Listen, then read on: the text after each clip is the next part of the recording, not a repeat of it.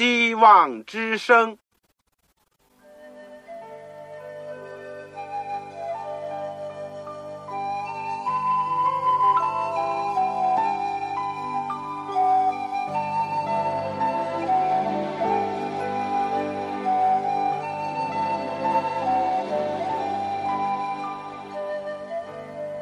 各位听众朋友，各位弟兄姐妹，欢迎您收听信徒培训这个节目。教会的兴旺，不单表现为人数众多，更要求教友的素质好。为了使教会真正达到人丁兴旺，又灵性健壮，希望之声特别为广大的信徒制作了信徒培训这个节目，满足主内同工同道的需要。信徒培训由黄牧师主讲，将有多种课程推出，欢迎弟兄姐妹们踊跃参加。下面我们就把节目时间交给黄牧师。各位亲爱的弟兄姐妹，组内的同工同道，你们好，我是旺草，先在组里面向你们问安。我们谢谢主，我们有机会一起接受空中的电波，一起来到主的面前，而且共同可以学习主的话语。这个阶段，我们都是学习保罗的书信。我们呃，近来所学习的是保罗的监狱书信当中的腓利比书。我们今天是准备讲腓利比书第二章。我的题目是“当以基督的心为心”。我们上次从这个腓利比书第一章里面得到了很多的帮助。看到使徒保罗的内在的生命，以及他和信徒和主耶稣基督之间的一种情谊。开始呢，这个是从崇高的情谊当中来看待他自己的人生的遭遇和结果。保罗非但呢不为自己的遭遇感受到痛苦，他更加。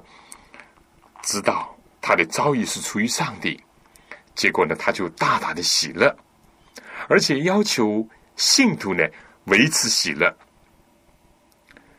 这个他并且以自己的这个事情作为一个事例，叫信徒能够在试炼当中站立的稳，在主里面呢靠主而喜乐，因为万事都互相效力，叫爱上帝人得一处。而且，苦难在上帝的慈恩之下呢，其实成了一个变相的祝福。我蒙恩，不但得以幸福基督，而且要为他受苦。我们在今天呢，就要开始从第二章讲起了。在我们学习之前，让我们一起做一个祷告。亲爱的天父，我们谢谢你。本来我们在这世界上，既是罪人，也没有盼望。我们只是顺着一般的生物的规律，生老病死，走向黑暗，走向坟墓。但谢谢主耶稣基督，带着天上的大光来到世界，更加来到了我们的心中，以致我们。有希望，有生命的应许。谢谢主，这些是你的爱，你的牺牲所成就的；这些是你天赋的恩典，为我们所预备的。愿主使我们今天能够长存感恩的心，能够知道你已经救赎了我们，你已经把我们的脚从撒旦的国度移到了你爱子的国中，而且使我们和你相交，和弟兄姐妹来往。我们一直同奔天路，直到我们面对面见你的时候，是何等的快乐！主，我们谢谢你留给我们保罗的监狱书信，留给我们这卷宝贵的腓利比书。求主的圣灵感动我们，光照我们。不论我们今天是被什么所拘禁，靠着主的恩典和能力得以释放，使我们能够靠着主，能够有平安、有喜乐、有力量。主啊，我今天奉你的名，求你能够祝福在收音机旁边的每一位父老弟兄姐妹，愿你释放他们，给他们身体心灵的自由，给他们当中有疾病的，按照你圣善的旨意医治他们。我们是软弱的，但你是刚强的；我们是不义的，但你充满了爱和公义。求你接纳我们的祷告，奉主耶稣圣名，阿门。现在有圣经的呢，请打开《腓立比书》第二章。我顺带讲一讲，如果你是初次收听我们的福音广播，或者是虽然收听那个阶段，但手头上还没有圣经的话，我很能够理解你的困惑。有的时候是需要，因为为了使你能够更好的学习上帝的话语。以及收听我们的课程，我非常的愿意为你提供一本圣经。如果你没有的话，也找不到、买不到的话，那就请你赶快写信来告诉我。我愿意尽可能快的为你提供一本免费的圣经。你来信就写“望潮收”，“望”就是希望的“望”，潮水的“潮”。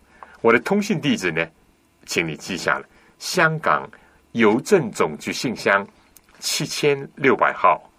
香港邮政总局信箱七千六百号。同时呢，你务必写清楚你自己的姓名、回邮地址和邮编的号码，不要写的太潦草，尽可能的写正楷，这样呢就会免致邮递的错误。好了。你如果没有圣经的，请你抓住这机会。现在有圣经的，请打开《腓立比书》第二章。我已经讲过，今天我的题目是“当以基督的心为心”。我们过去曾经一再的讲过，监狱书信的主题呢，就是要高举基督，而且是学习基督论的最好的教材。愿我们接着。对监狱书信、对腓利比书的研究，能够多一点点的认识基督，使我们属灵的生命更加丰富。这就是我的诚心所愿，也是我们今天最大的需要。好，我们先来读一读第二章第一到第四节。所以在基督里，若有什么劝勉。爱心有什么安慰？圣灵有什么交通？心中有什么慈悲怜悯？你们就要意念相同，爱心相同，有一样的心思，有一样的意念，使我的喜乐可以满足。凡事不可结党，不可贪图虚浮的荣耀，只要存心谦卑。个人看别人比自己强，个人不要单顾自己的事，要顾别人的事。我以前说过，从腓利比书里面所反映的，腓利比的教会呢，相对的讲，是要比格林多教会、比加拉太的教会以及比其他一些教会的强一些，似乎没有很明显的或者是很大的问题。但在腓利比书这个字里行间呢，也反映了在腓利比教会当中，还多少有一些麻烦。其实这不足为奇，因为教会本身就是由一般软弱的人所组成的团体，所有的信徒还是在成圣的过程当中，再加上世界的影响、魔鬼的搅扰，所有这些都合在一起呢，就难免在教会的生活当中存在着这样或那样的缺点，以及个别的一些。问题。当你读完整个腓立比书四章圣经，大致上你可以发现有一个问题，就是还是不够团结合一，有不同心的现象存在，包括了在传道人当中，在信徒之间都有。这也是我们今天所面对的一个急需解决的实际问题。我想其他的问题呢，我们以后讲到的时候会再提。从第二章第一到第二节的时候，我们就明显的看到保罗怎么样的鼓励他们，要同心合意，互相要在主里面要团契，要勉励。这里又出现一个重要的字，就是在基督里。人不在基督里，就不要指望能够真正的团结合一。就是在基督里面，有的时候还会有困扰。为什么呢？因为人的救我没有完全死去，所以保罗就说：如果在基督里面有什么劝勉、安慰、交通，或者是慈悲怜悯的心意呢？个人就要意念相同，爱心相同，有一样的心思，有一样的意念。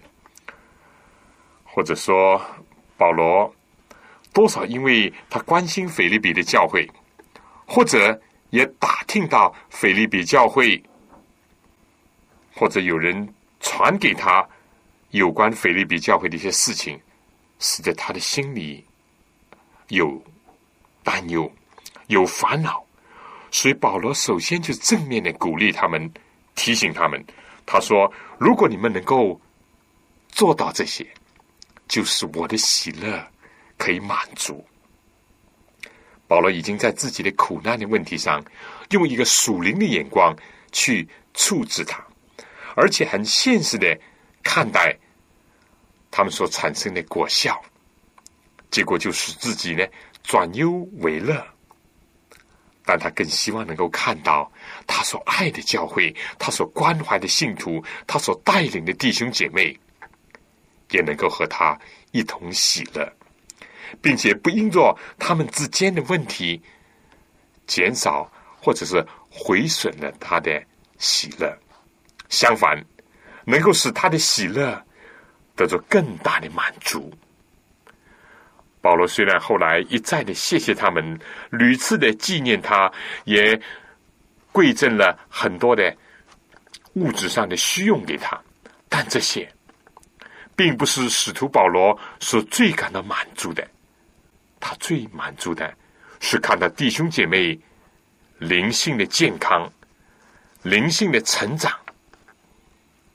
在第二章里面用了两个相同、两个一样，意思都是一个，就是要同心合意、合而为一。这些事情谈何容易呢？我们说，古话有这样讲：一种米呢，有一百种人吃，个人都不一样。每一个基督徒的背景、教育、传统、个性、认识各不相同。唯一的盼望，就是在基督里面，才有可能达到同心合意。你说是吗？我想。在下面继续讲解之前，请各位听首歌来进入我心。我们先要求主耶稣进入我们的内心。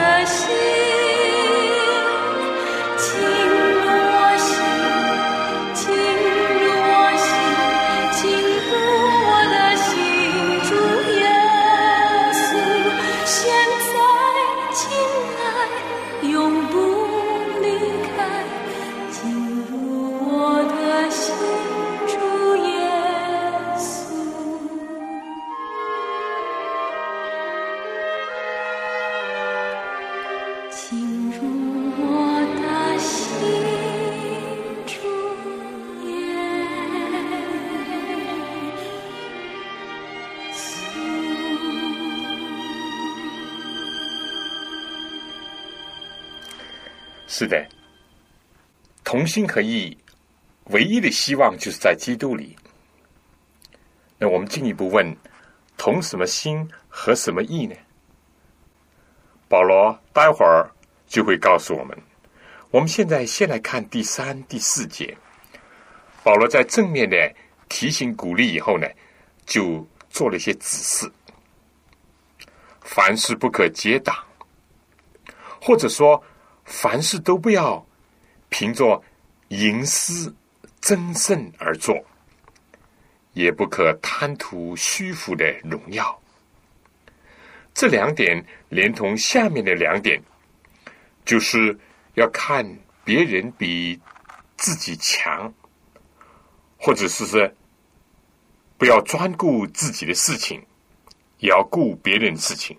意思就是说，正因为有人结党营私争胜，有人贪图虚浮的荣耀，再加上呢，看自己比别人强，或者是专门顾自己的事情，这就造成了不团结、不合一。你不妨把这个镜子去照一照，教会照一照这个有问题的那些地方，是不是保罗讲的缺到好处呢？真是一针见血呢。不合一，就是出于这些因素。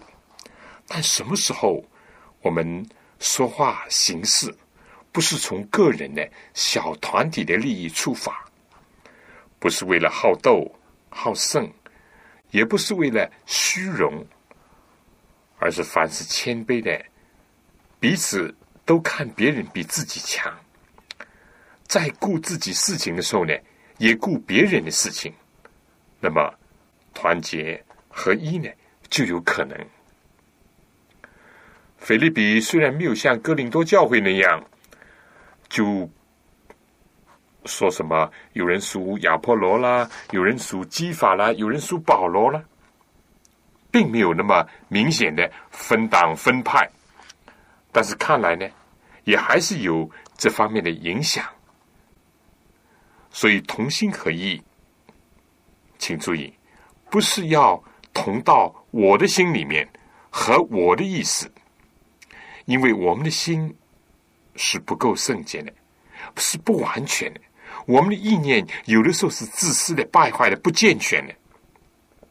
今天教会有多少的问题，弟兄姐妹之间有多少的问题，就是出于人的私心杂念，就是老我还在作祟，就是什么都要以自己为最大、为第一、为最好，结党营私、虚浮、自高自大，都是破坏人际关系和兄弟友谊的致命的毒箭。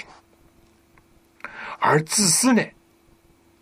保罗更加提到，这是末世的危险的第一个特征，是人要专顾自己。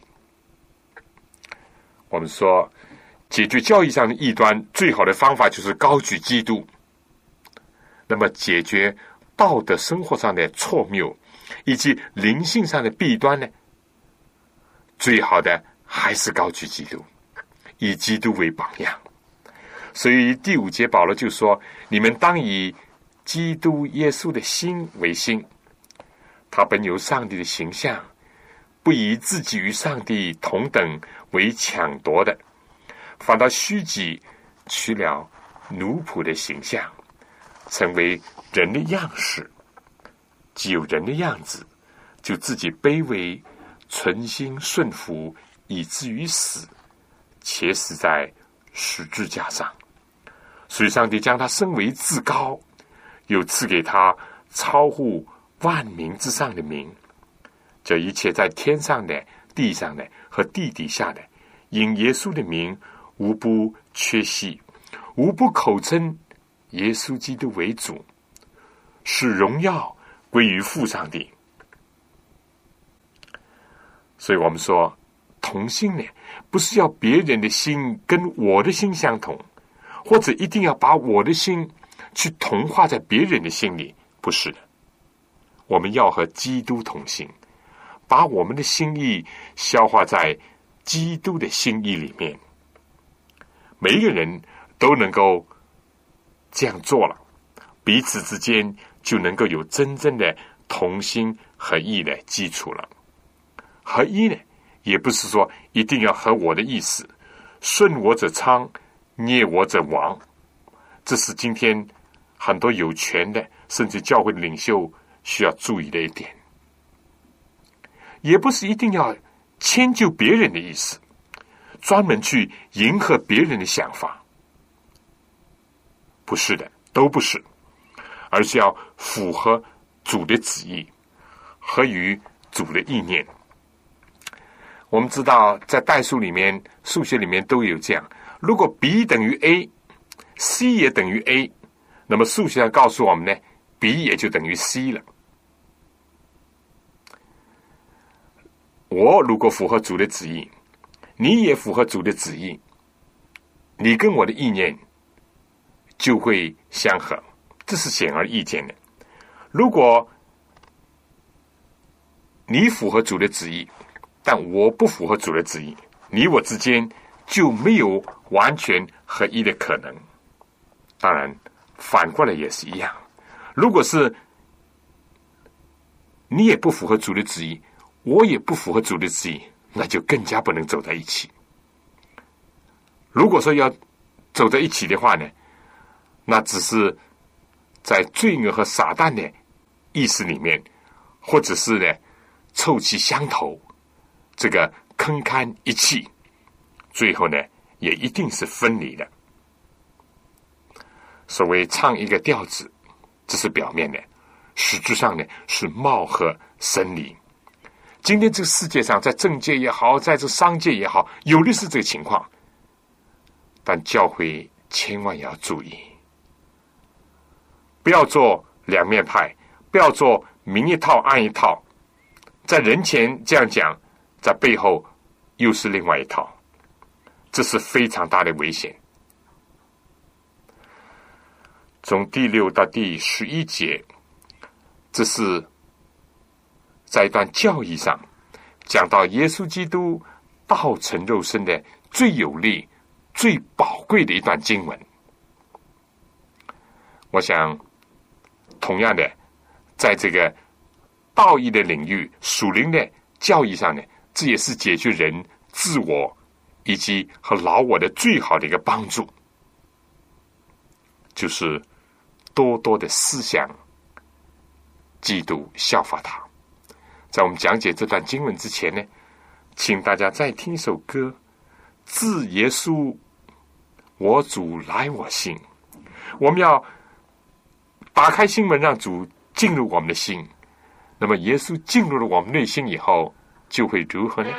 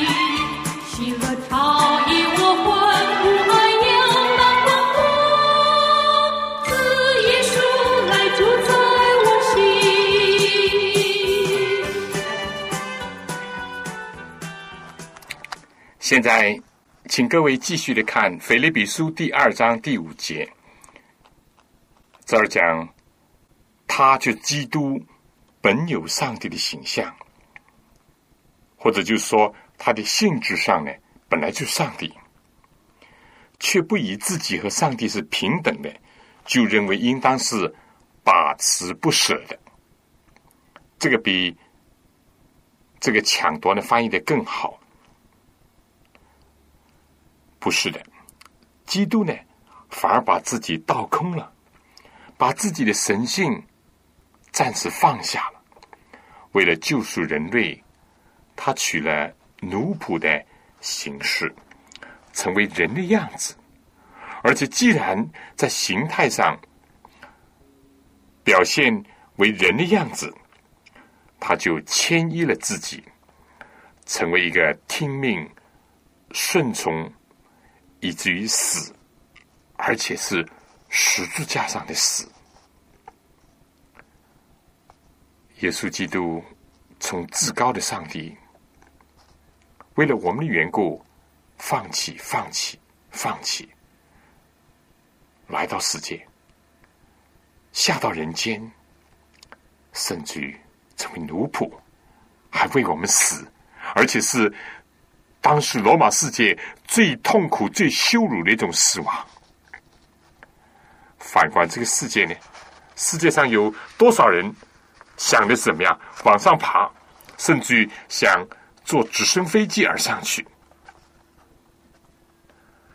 让我们看一看耶稣基督为我们的缘故走下了多少步，来取救我们呢？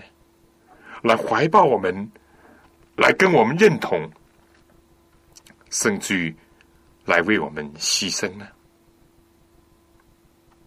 上帝，无限的上帝，成为有限的人，从人成为一般的人所看不起的奴仆，从服侍人那个奴仆，尽忠职守的一个劳苦功高的一个仆人，到被人作为死囚。而且不是一般的死，是世界上的事。弟兄姐妹之间，所有那些认为不能共同生活、不能共同工作，甚至不能共同敬拜的问题，都在于没有把老我致死。也就是说，我们的旧我还活着，还顽强的活着。如果我们想到耶稣基督为我们，既然把上帝的神性，都放弃了，甚至于为我们承受了死亡，而且是一种十字架上的死亡。我们作何感想呢？我们有什么事情要牢牢的抓住、把持不放呢？我们有什么老是要看自己比别人强呢？耶稣为我们的缘故，连生命都舍去了。我们对别人的痛痒、别人的事物。为什么麻木不仁、毫不关注呢？如果耶稣连上帝荣耀都放下了，而接受了世界上人间所能给予的最大的羞辱，我们的虚荣在主面前感到何等的羞愧呢？如果基督和上帝本来是不可分离的，为了我们的缘故却分离了，我们怎么可以结党营私呢？相反，我们怎么可以和主所救赎的弟兄姐妹保持距离呢？耶稣自我降卑，甘愿为我们的缘故降到最低之处，甚至为我们的缘故进入了坟墓。但上帝却把他升为至高，把他超乎万民之上的名赐给他，以至于众喜都下跪，众天使都欢呼基督为主。以彰显父上的荣耀。凡自卑的必升为高，自高的必降为卑。上帝赐给谦卑的人，阻挡骄傲的人。在天国里，小孩子就是最大的。这些都是耶稣在世的时候所讲的真理，也是在他自己的身上所实践的真理。也是今天我们所需要得到的信息。天赋显示在基督身上的荣耀的作为，我们在基督耶稣的身上看到了。耶稣基督他完全的神性，又有完全的人性，我们要为此感谢他、赞美他。并且领受他所赐给我们的神能，学习他所留下的完美的人子的风度和榜样，来解决我们的内心的罪恶和弟兄姐妹团契当中的教会当中的问题。第十二节，这样看来，我亲爱的弟兄，你们。既是常顺服的，不但我在你们那里，就是我如今不在你们那里，更是顺服的。就当恐惧战惊，做成你们得救的功夫，因为你们立志行事，都是上帝在你们心里运行，为要成就他的美意。基督为了成就救赎人类的计划，他顺服。甚至于是流泪的顺服，致死的顺服。我们如果也能够顺服基督的教训、基督的榜样，或者是接着保罗对教会的劝勉，我们也就能够成就上帝的美意。这里再次的指出了，我们如果能够顺服成全呢，不一定是我们的意思，也不一定是别人的意思，而是上帝的意思。我们顺服听命，不应当只是在过去，也应当是在现在，不应当是在有人看到的时候，就是牧师、老师。不在的时候也一样，甚至更加的听命顺服。但最根本的是两件事情：一件是战战兢兢的做成我们得救的功夫。但我们强调这一点的时候呢，不要忘记了另外一点，就是因为上帝在我们的心里运行。使我们立志，使我们也能够身体力行。这里再一次的出现神人合作的道理。不能说有上帝在我们的心里运行，我自己的意志就不需要运用；但也不能说只是靠我们自己战战兢兢的去做成得救的功夫。其实离开上帝，一事无成。毫无能力，我想这一点呢是有必要加以强调的。我们学习圣经、领受上帝的话语，千万要领受的全面，不要读圣经只读到上面，就忘记了下面，或者只看见下面句，不看见上面所带出来的信息。当你看的全面点、全背点，很清楚，在这里告诉我们。神有他的工作，我们也必须要响应和配合。好，这个在十四到十八节呢，保罗又提到了另外的理由，要促使我们团结和同心合意的。我想请大家听一首这个乐曲，He will。Carry you，耶稣基督会把你带过去。你交托他，他会引导你。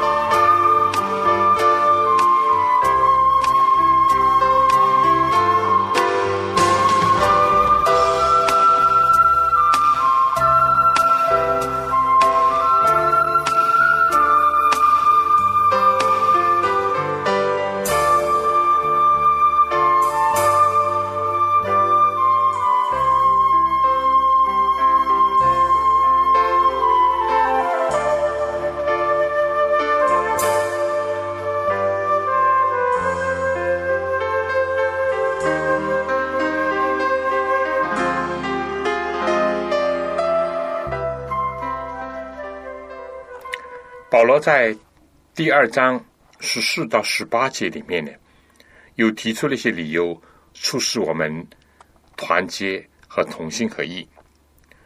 因为当保罗讲完了上面的意思呢，又反复的说：凡所行的，都不要发怨言，起争论，使你们无可指摘，诚实无为，在这弯曲悖谬的时代，做上帝无瑕疵的儿女。你们显在这世代中，好像明光照耀，将生命的道表现出来，叫我在基督的日子好夸我没有空跑。也没有徒劳。我们效法基督，倒空自己，和弟兄姐妹团结合一的心呢？除了有做成自己得救功夫这个意思以外，另外一个含义就是更加积极的，就是说，我们在这个时代，在这个弯曲乖僻的时代当中呢，要像发光体那样，把生命的道。举出来，我们自己如果靠着基督都不能解决问题，我们怎么指望去解决别人的问题呢？教会如果都不能证明基督救赎的能力，我们怎么要求世界能够从我们得到一处呢？除了这个意思以外，保罗还提出了第三个动机和动力，促使我们改变自己，促使我们合而为一的。保罗说。叫我在基督的日子好夸我没有空跑，也没有徒劳。我以你们的信心为贡献的祭物，我的被浇奠在其上也是喜乐，并且与你们众人一同喜乐。弟兄姐妹，不要使传道者，不要使那个带领你信主的父母或弟兄姐妹或者长老灰心难过，尤其不要令他们失望。不要使他们在将来为你的灵魂交账的时候感到羞耻。我们如果真是爱一个人，我们就不会希望去伤他的心，就不希望他因着我们而感到失望。你说是吗？而保罗是不是单单为着使自己没有空跑、没有徒劳？为了这一点而有这个要求呢？不是的。当腓利比的信徒想到保罗讲把我的血当做奠祭，而交在你们信心的祭物和供物上的时候，我也欢喜。你想，一个这么勇敢、这么舍己、这么有爱心的使徒，难道信徒忍心使得他失望？使得他苦上加苦，忧上加忧吗？不，保罗所指望的，使自己快乐和众人一同欢喜。保罗同样说：“你们也应当欢喜，和我一同欢喜。欢喜的还不单单是我们工作上的成就，所喜乐的是上帝的救恩，是。”让耶稣基督看到他劳苦的功效，使他心满意足。因为耶稣基督正是在十字架上为我们洒下了他生命的鲜血，为我们做了祭物。这些思想都是激励我们成圣以及追求弟兄姐妹合一的最好的动力和动机。弟兄姐妹，你想，可能今天传道给你的那位福音的使者还在受逼迫，甚至被监禁，你作何感想？你要使他失望吗？你要使他忧上加忧吗？特别想到，耶稣基督已经为我们付上了生命的代价，流出了他的鲜血。我们要更加的刺透他的心吗？所有这些都是激励我们要坚持在基督里面，而且在基督里面能够同心合意，一起和弟兄姐妹兴旺福音。从十九到三十节呢，保罗是提到两个人，一个是提摩太，他是保罗在路斯德，也就是他到菲律宾去不久所带领信主的一个好青年，一个传道者，也是他在菲律宾一起工作的一个帮手。而另外一位呢，就是从菲律宾派来探望、接济、资助、安慰保罗的以巴霍提。关于他们的事情，怎么样呢？这两位是真正的效法了基督，体现了兄弟友爱，而且是放弃自己的快乐、安全和便利，使别人快乐的一个佳美的例子。十九节讲到，我靠主耶稣指望快打发提摩太去见你们。叫我知道你们的事，心里就得着安慰，因为我没有别人与我同心，实在挂念你们的事。别人都求自己的事，并不求耶稣基督的事。但你们知道提摩太的名证，他兴旺福音与我同老，待我像儿子待父亲一样。所以我一看出我的事要怎样了结。就盼望立刻打发他去，但我靠着主自信，也必快去。保罗和提摩太的团结合一，共同兴旺福音，正是他们以基督耶稣的心为心，以天父的事为念。因为少关心到自己，才会多关心别人；少挂念自己。才能更多的挂念教会和其他的姐妹兄弟。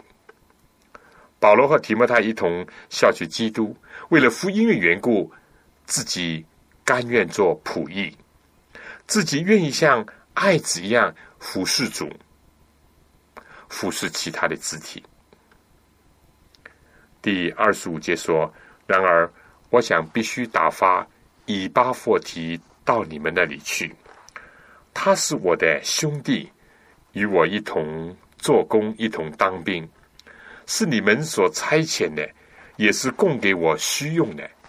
他很想念你们众人，并且极其难过，因为你们听见他病了，他实在是病了，几乎要死。然而上帝联系他，不但联系他，也联系我。免得我忧上加忧，所以我越发结束的打发他去，叫你们再见他就可以喜乐，我也可以少些忧愁。故此，你们要在主里欢欢乐乐的接待他，而且尊重这样的人，因他为做基督的功夫几乎至死，不顾性命，要补助你们供给我的不及之处。何等的深情厚谊，洋溢在菲律宾的信徒和保罗之间，存在在以巴弗提和这位老使徒之间，存在在提摩太这位保罗用福音所生的真儿子和使徒之间。弟兄姐妹，我不晓得。你读这段信息有什么感触？我实在感到很遗憾。今天的教会似乎有很多的东西多了，项目多了，节目多了，电脑有了，冷气机也有了，或者是这样出现了，那样也存在了，但弟兄姐妹之间。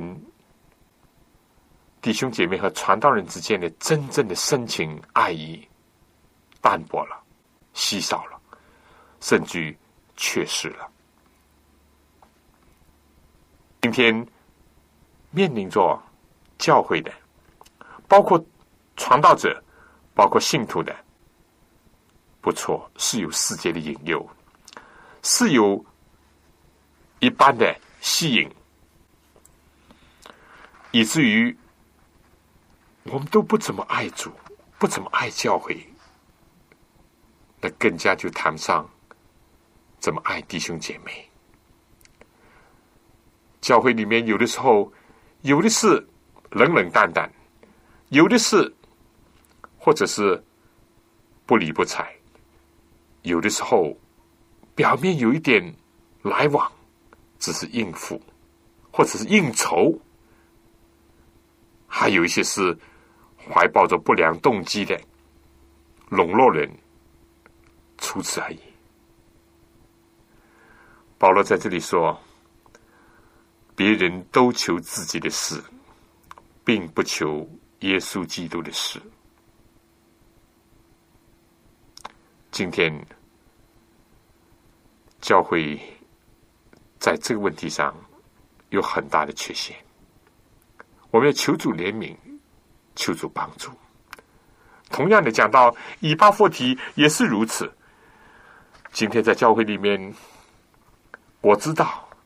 在有些地区，在有些时辰，他们在患难当中，弟兄姐妹真是舍身舍命，甚至于互相的爱护、互相的担待，有这样的事例。但是，一到平安稳妥，一到事过境迁的时候，爱心就渐渐冷淡，因为不发的事情增多。世界上不发的事情增多，人的心就冷了；甚至教会里面有不发的事情增多，人的爱心就渐渐的冷淡了。好像很少再看见存在在保罗和以巴弗提之间的这种情谊，这种比手足更深、更浓的情谊。求主怜悯。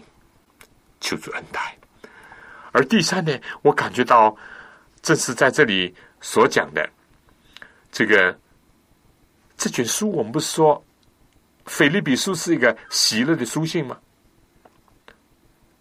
保罗是在一个监狱当中，是在午夜最黑暗的时候，他能够唱歌，能够发光那个使徒吗？但这并不等于说保罗是没有忧愁的。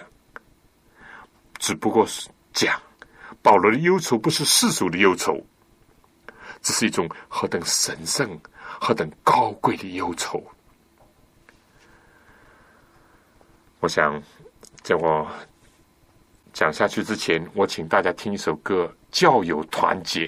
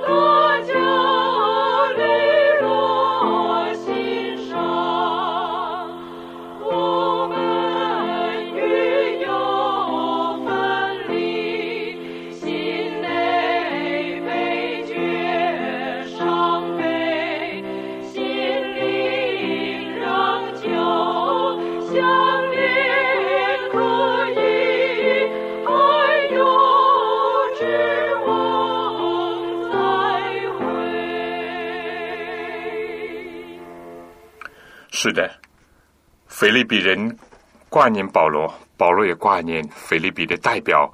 菲利比人怕保罗的虚用，有缺少，身体有疾病。保罗更加是为了以巴弗提的疾病感到忧伤加忧。就是在这样的背景下，这就好像在黑暗的背景下，使得这个纯净洁白的画面呢，更显得光芒那样。就是在保罗深深的属灵的忧愁的背景下，更焕发出属天的喜乐的光芒来。耶稣基督也是如此。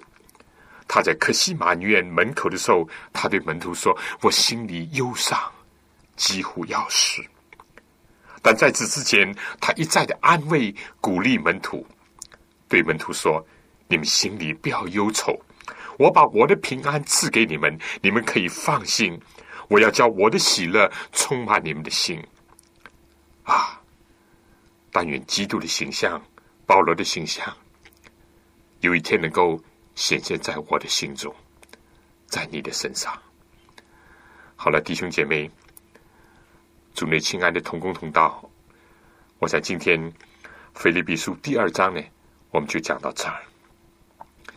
求主能够使我们每一个人都能够以基督耶稣的心为心。阿门。最后，弟兄姐妹，我们下一次呢？我们是要学习《腓立比书》第三章，希望你能够预先看一看。我的题目是保罗的见证，他生命的改变。愿上帝能够光照你，光照我。同样，如果你信仰上有什么分享，有什么美好的见证，或者还有什么问题，你可以写信来给我。如果你需要圣经，以及我最近所为你预备的一本小册子《信仰与你》，你也可以同时的来信告诉我。记得我的通讯地址：香港邮政总局信箱七千六百号，七千六百号。望潮收，希望生的望，潮水的潮。写清楚你自己的姓名、回邮地址和邮编的号码。下次同样的时间，在空中相会。